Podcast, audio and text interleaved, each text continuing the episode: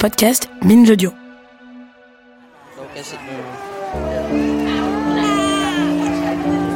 L'hôpital de district de Madarumfa est la pierre angulaire du programme de traitement de la malnutrition de MSF au Niger. À quelques semaines du pic de malnutrition, chaque admission d'un enfant malnutri est une situation dramatique d'un point de vue humain.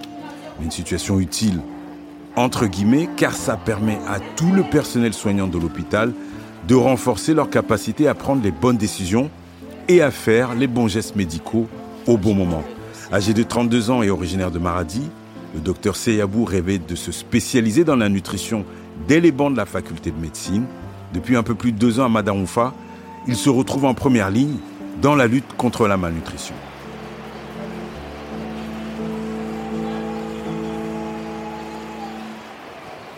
Ce sont donc deux enfants alors que vous devez suivre Ouais, ouais. Là, c'est pour le seul enfant, là. C'est lui qui est admis. Ah, hum. C'est, elle a deux enfants. Maintenant, c'est celui-là qui est admis, C'est lui qui est suivi. Donc, euh, le docteur essuie le cou avec euh, les compresses.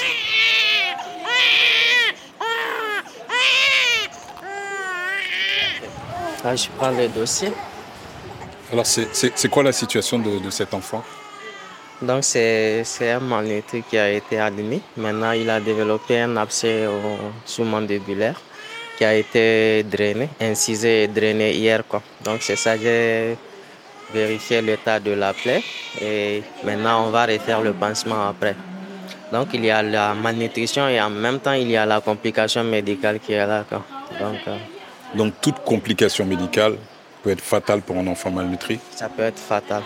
Parce que déjà l'enfant malnutri, c'est un enfant chez qui le système immunitaire il est, il est déprimé déjà. Quoi. Donc il y a une dépression du système immunitaire qui n'est pas vraiment très favorable quoi, à combattre toutes sortes d'infections. Ce qui fait que toute petite infection, même les germes qui ne sont pas vraiment pathogènes, chez les malnutris, ça peut être fatal. Quoi parce que ça, il y a l'immunodépression qui est là. Et l'immunodépression, c'est ça qui est fatal pour l'enfant. Donc dans le service, vous avez combien d'enfants à gérer aujourd'hui? 22 euh, enfants. 22 enfants dans le service. Et qui présentent tous une situation euh, différente. Il y a la malnutrition, mais il y a quelque chose en plus. Il y a quelque chose de médical qui est associé. Le plus souvent, c'est la diarrhée qui est la, la complication la plus fréquente ici.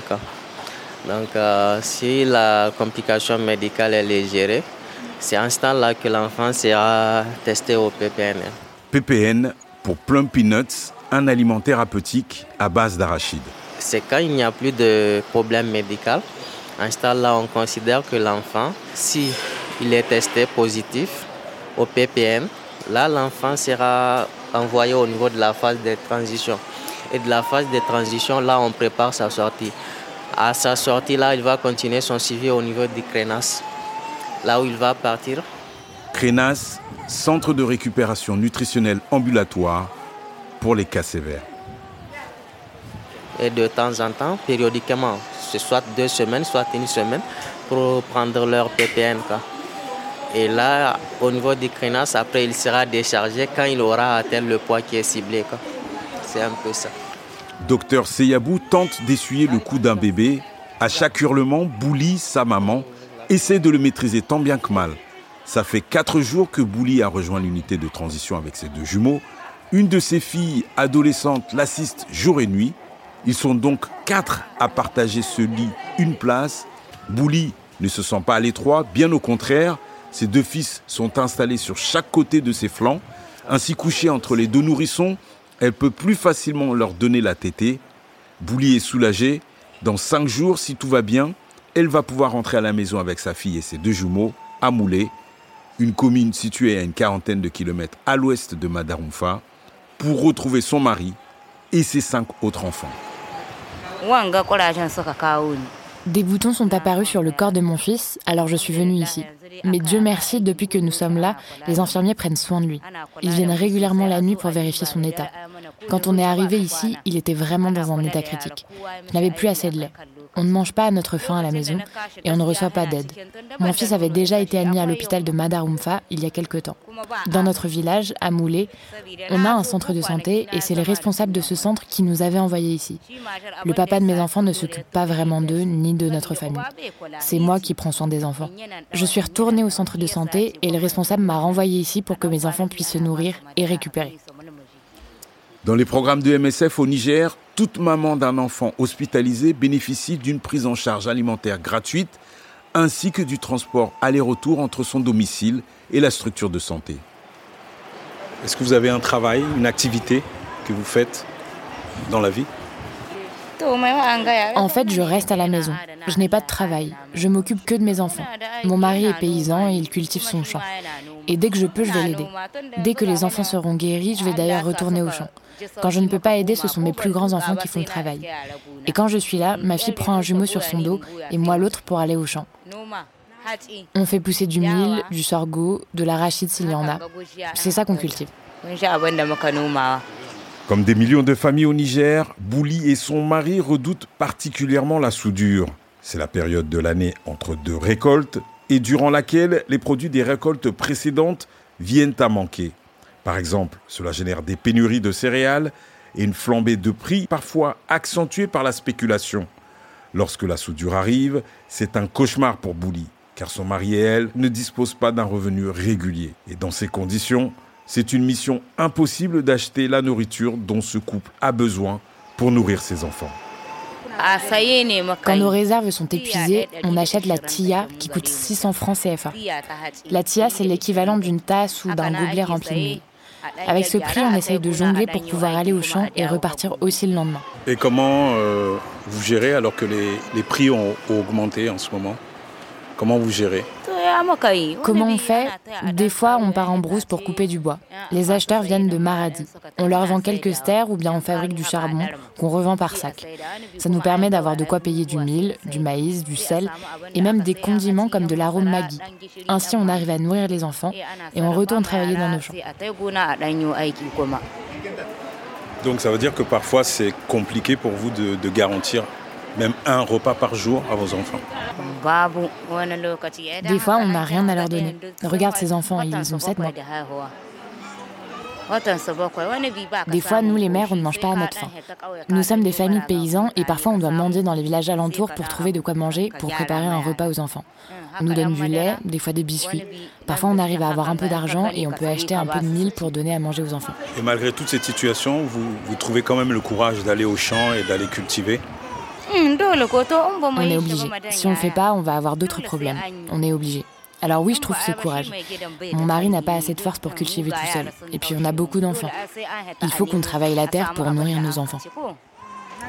Mais il y a quand même une période dans l'année où ça va mieux quand, quand vous faites la récolte de votre champ. Ça va quand même mieux. Pendant la période de récolte, on arrive à manger comme il faut on mange ce qu'on a cultivé. On n'a pas de problème à cette période-là. Mais parfois, quand il y a de fortes pluies, par exemple, on n'arrive pas à avoir de bonnes récoltes. Et là, on se retrouve démunis. La plupart du temps, la pluie s'arrête à la floraison, les champs deviennent secs et on perd tout ce qu'on a cultivé. Des fois, s'il y a trop de chaleur, les champs s'assèchent et même si la pluie revient, ça ne change rien. Une partie du champ donne un peu et l'autre partie rien du tout.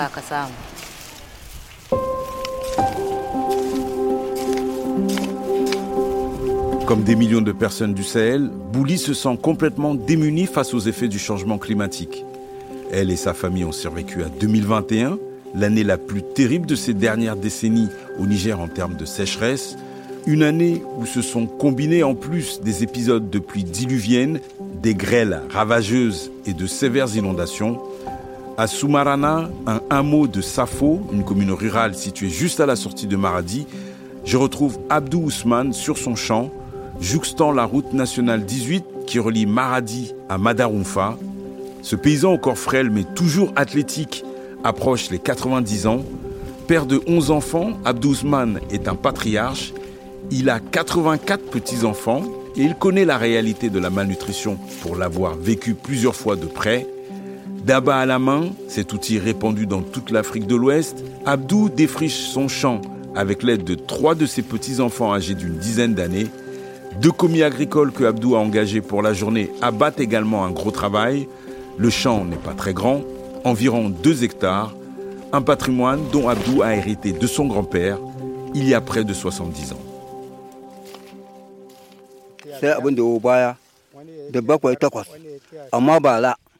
Les années ne se ressemblent pas en termes de rendement agricole. Sincèrement, il y a des années où je récolte à peine 8 à 10 bottes de mille. L'année dernière, j'ai mis assez de fertilisants, donc j'ai eu 30 bottes. On est en période de soudure actuellement. Est-ce que vous avez encore des réserves qui vous restent et qui vous permettent de, de manger? On n'a plus aucune réserve de l'année dernière. On essaie de se débrouiller pour manger maintenant. Mais comment ça se fait qu'il n'y a, a, plus de réserve? Le problème, c'est qu'on ne peut pas stocker de vivres. On mange tout ce qu'on récolte. Mais est-ce qu'une partie de votre récolte, vous arrivez à la vendre On ne récolte pas assez de mille pour le vendre. C'est que pour nos besoins alimentaires. Vous avez dit que vous avez eu ce champ par héritage. Est-ce qu'à l'époque de votre grand-père, donc il y a 70 ans, est-ce que ce champ-là était beaucoup plus étendu que ça? Oui, avant il y avait un champ plus grand que celui-là. Mais depuis, le champ a été divisé et les parcelles ont été distribuées dans la famille. Et ça a été distribué en combien de parts en fait? Vous étiez combien de, de frères et sœurs? Nous sommes nombreux. Vous voyez tous ces champs-là? Avant, ils nous appartenaient, mais tout s'est évaporé quand chacun a eu sa part. Je peux pas vous dire combien on est. J'ai même pas connu certains membres de ma famille. C'est mon père qui m'a donné ce champ. Les 30 bottes de mille que j'ai eues l'année passée, j'ai gardé une part pour moi et j'ai donné le reste à quatre de mes 11 enfants.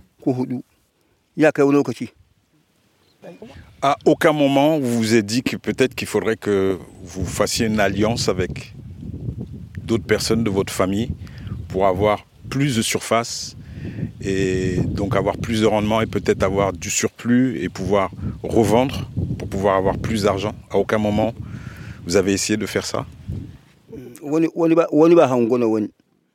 Personne ne compte sur ce que l'autre possède. Je pourrais jamais laisser quelqu'un travailler sur mon champ. Ses propriétés sont limitées et aucune collaboration ou fusion ne peut se faire. C'est chacun pour soi. Ah, j'aurais tellement voulu maîtriser la langue Haoussa pour aller plus loin dans cet échange avec Abdou Ousmane. Moi-même, en tant que petit-fils de paysan de Kalikis, un village de Guinée-Bissau, je comprends tellement bien les positions sincères de ce vénérable vieux monsieur. Mais je me demande comment cette succession pour ces deux hectares va se passer. Hors micro, Abdou Ousmane m'avoue ses inquiétudes. Il n'y a pas très longtemps, une personne est venue à Safo pour rencontrer le maire, et d'après les rumeurs, le champ de Abdou ferait partie d'une zone lotissable. Il pourrait perdre son terrain en échange d'un dédommagement insignifiant, car il n'a pas de titre foncier prouvant qu'il est bien le propriétaire. Et c'est certain, dans 50 ans, Soumarana, situé sur la RN 18, sera un quartier urbain de Maradi, tant la capitale économique du Niger avale progressivement sa périphérie jour après jour.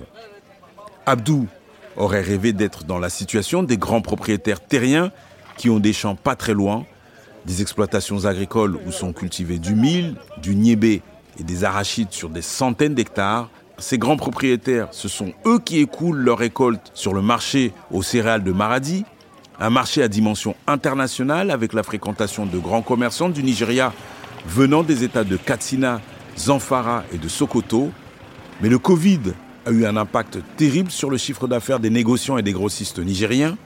Je me suis rendu sur le marché aux céréales de Maradi deux semaines avant le coup d'État du 26 juillet 2023. La frontière était encore ouverte et ce hub commercial, indispensable à l'économie de toute cette région, fonctionnait normalement, mais pas encore à plein régime. En arpentant les allées de ce marché au rayonnement international, je voulais savoir si ce lieu était encore accessible aux petits paysans de Maradi, comment les prix des céréales se déterminent car tous les parents des enfants malnutris, comme tous les habitants de la région, sont impactés par le coût des produits alimentaires de base comme le mil, le niébé ou encore le maïs. J'ai rendez-vous avec Aladji Nouhou, 35 ans qu'il vend sur ce marché. Aladji Nouhou, c'est un homme pressé, très occupé, mais il a accepté de me recevoir entre plusieurs transactions. Et comme tous les commerçants du monde, il commence notre discussion avec cette phrase iconique En réalité, les affaires marchaient très bien avant, mais de nos jours, c'est compliqué. Il y a vraiment beaucoup moins d'étrangers qui viennent ici. On reçoit juste quelques petites commandes. Avant, les clients venaient de Niamey, la capitale du pays, du Ghana, du Nigeria ou du Bénin. Ils venaient jusqu'ici pour acheter leurs marchandises. Mais depuis le Covid et la fermeture des frontières, c'est devenu très compliqué.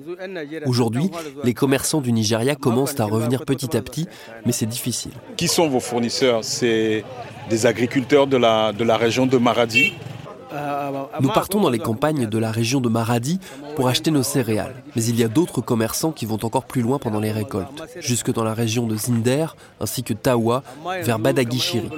Actuellement, par exemple, on trouve seulement des céréales dans la région de Maradi. Tout le monde me dit que Maradi, là, c'est le poumon du Niger, que c'est à Maradi qu'il y a le grenier du Niger. Oui, c'est vrai, mais les producteurs de la région de Maradi ont besoin d'aide du gouvernement, puisque c'est la zone la plus nourricière du pays. C'est ici à Maradi que le reste du pays vient acheter des céréales. On vient même du Sénégal pour acheter du mil, du niébé et de l'arachide. Les producteurs de Maradi ont besoin d'aide, de matériel agricole et d'engrais. Le gouvernement donne de l'aide à quelques producteurs, mais c'est insignifiant. Tout est très politique. Donc vous arrivez à vendre euh, très loin vos productions. Donc ça veut dire que y a, si vous nous avez dit au départ que, que c'était mieux avant, mais ça veut dire que depuis 35 ans quand même vous arrivez à, à maintenir cette activité malgré tout. On fait de notre mieux, mais le gros problème qu'on rencontre depuis un an, c'est que nos marges sont trop faibles. Par exemple, aujourd'hui, on vend même à perte le niébé. On est passé de 26 500 ou 27 000 francs CFA pour un sac de 100 kg à 25 000 francs CFA. Comment vous expliquez euh, ce, problème de prix? Ça s'explique par quoi? Ça veut dire qu'il y a moins de niébé ou de céréales de disponibles? Il n'y a pas d'acheteurs sur le marché. Il n'y a pas d'étrangers. Les étrangers ne viennent plus acheter nos marchandises. Et ce n'est qu'avec le retour des étrangers que les prix augmenteront. Et au niveau de, des produits de détail, parce que beaucoup de, de paysans dans la zone, pendant la période de soudure, se retrouvent en difficulté parce qu'ils n'arrivent pas à acheter même leur nourriture euh, normale. Comment vous expliquez que le, le prix, au niveau du marché à détail, le prix augmente comme il augmente? En fait, les récoltes de la majorité des producteurs ne couvrent même pas leurs besoins à eux de nourriture pendant l'année. Et personne ne les aide. Il y a juste un petit nombre de producteurs qui arrivent à se payer l'engrais. Alors qu'avec le changement climatique, les champs ne donnent plus comme avant. On ne laisse plus les champs en jachère. On cultive dans les mêmes champs d'une année sur l'autre. Il n'y a plus assez de terre pour laisser les champs en jachère. Et surtout, les paysans ici ne bénéficient d'aucune aide pour acheter de l'engrais, alors que c'est la seule chose qui permet d'améliorer le rendement.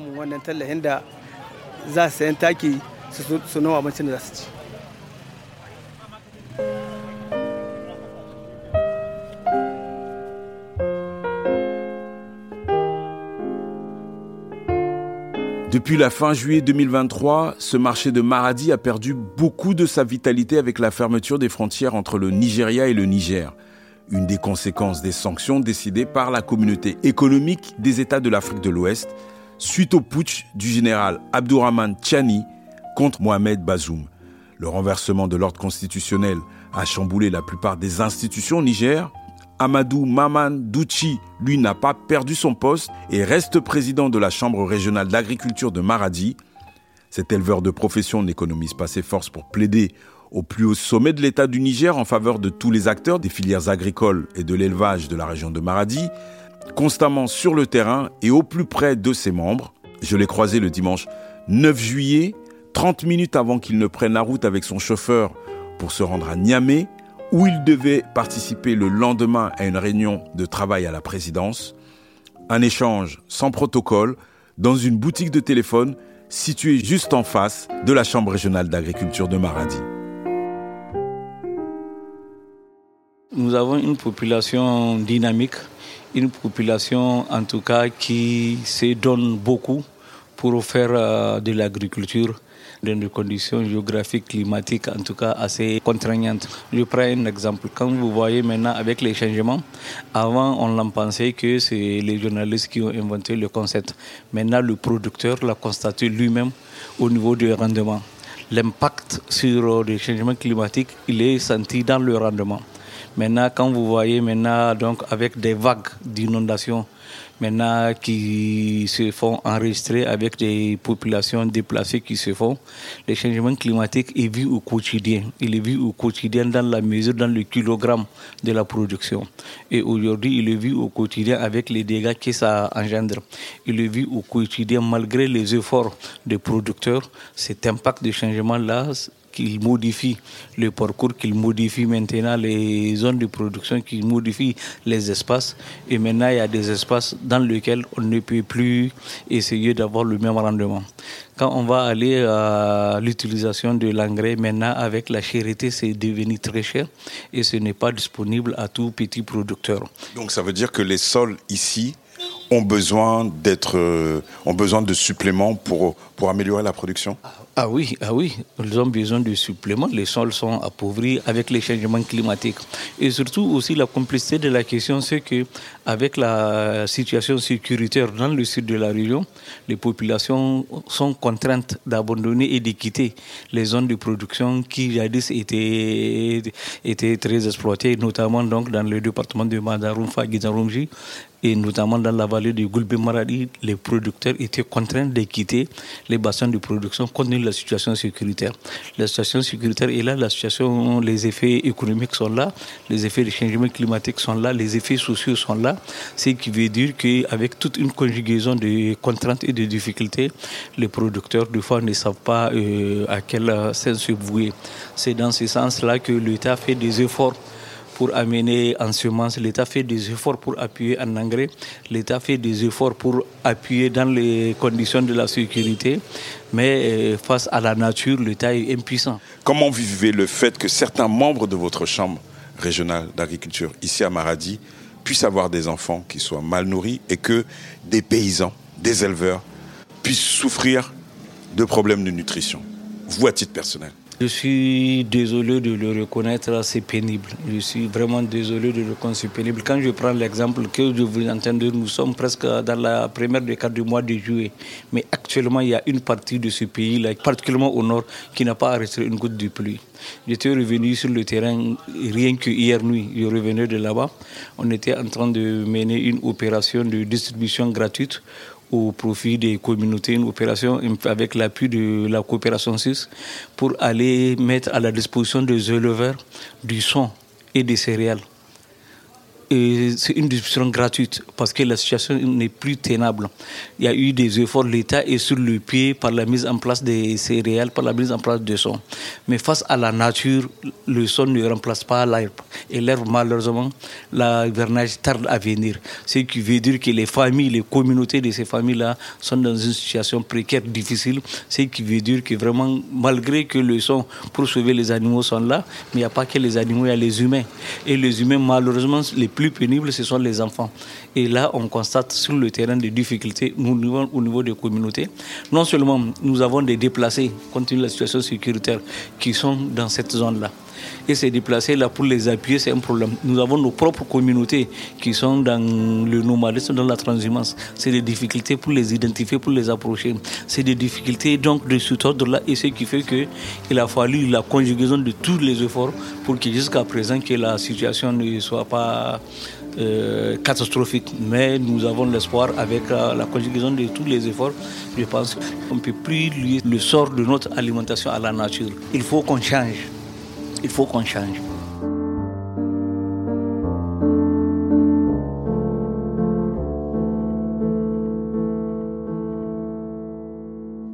À suivre.